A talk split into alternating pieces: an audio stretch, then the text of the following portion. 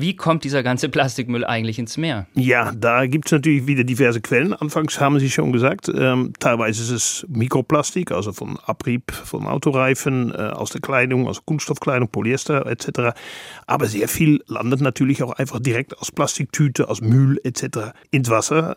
Die Schätzungen liegen bei durchschnittlich 8 Millionen Tonnen jährlich. Das sind natürlich unfassbare Mengen.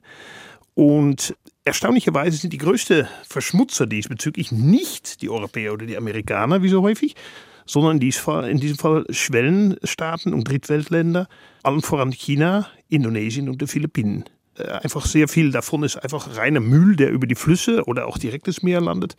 Ich war vor zwei Jahren zum Beispiel an der Küste Kambodschas und äh, konnte das selber sehen.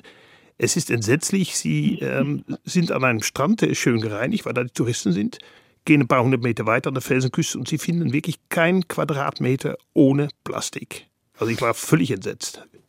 Plastik an den Stränden, das ist ja offensichtlich, ne? da äh, wird gebadet, da ist man und hält sich auf. Aber wenn ich es richtig gelesen habe, ein Großteil dieses Plastikmülls, der ist gar nicht an den Stränden, sondern ganz woanders. Wo, wo sammelt sich der denn an? Ja, da gibt es die großen Müllstrudel.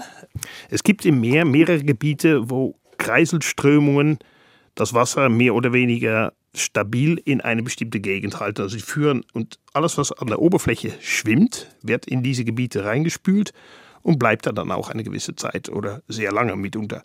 Und ähm, da gibt es zum Beispiel den berühmten großen pazifischen Müllstrudel, der irgendwo südöstlich von Hawaii, soweit ich weiß, sich befindet, dessen Oberfläche mittlerweile größer als Mitteleuropa ist.